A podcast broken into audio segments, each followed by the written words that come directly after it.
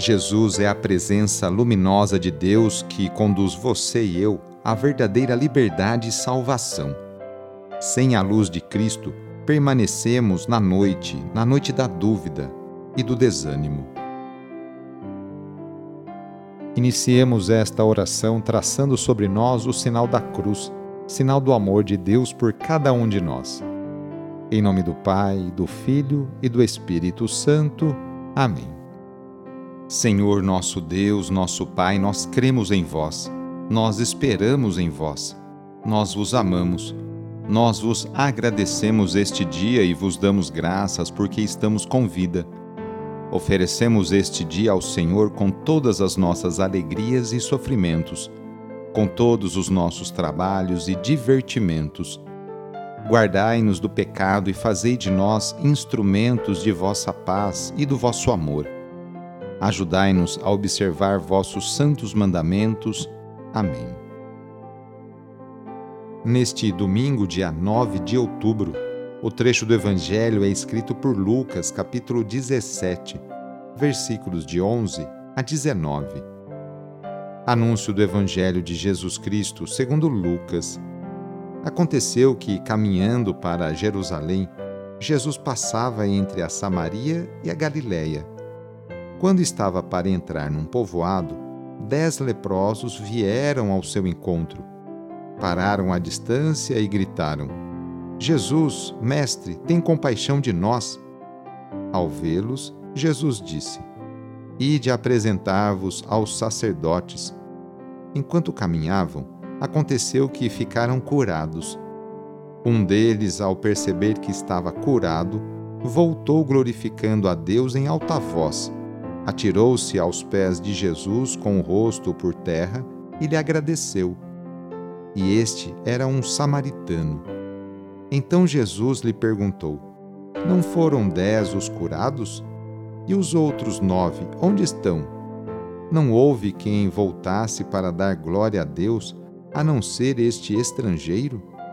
E disse-lhe: Levanta-te e vai, tua fé te salvou palavra da salvação. A caminho de Jerusalém, dez leprosos vão ao encontro de Jesus e gritam por piedade. O Mestre os envia aos sacerdotes para que, curados, possam retomar a vida social da qual estavam excluídos por causa de sua doença. Enquanto vão, ficam curados, e apenas um volta para agradecer. Jesus se admira que só o samaritano estrangeiro e adversário dos judeus voltou para dar glória a Deus. Os doentes cumprem as determinações da lei. Param à distância, pois não podiam se aproximar de outras pessoas por causa da doença. Obedecem à palavra de Jesus, que os envia aos sacerdotes. Os nove que não retornam para agradecer talvez se julguem curados por ter observado a lei. Consideram-se merecedores.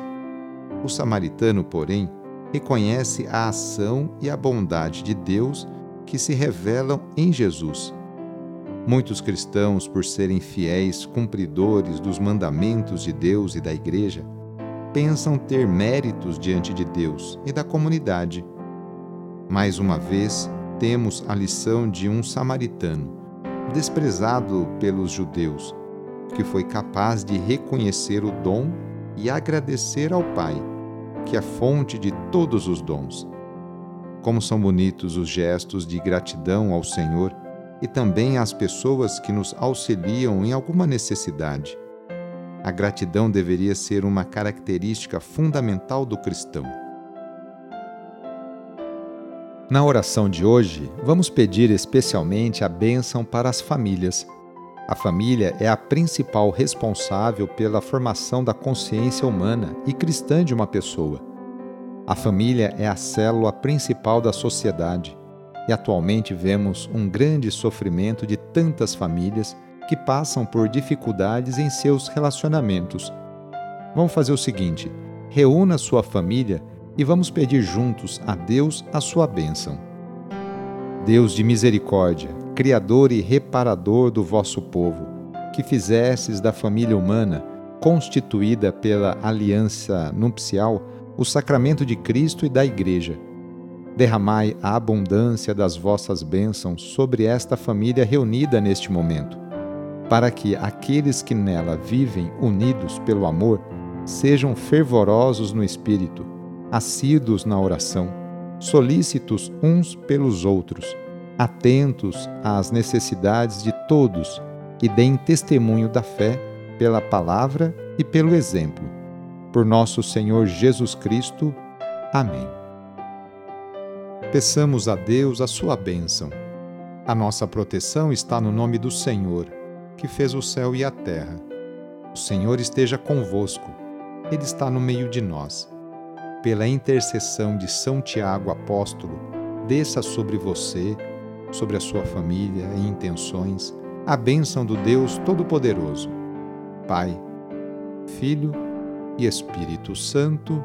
Amém. Foi muito bom rezar com você hoje.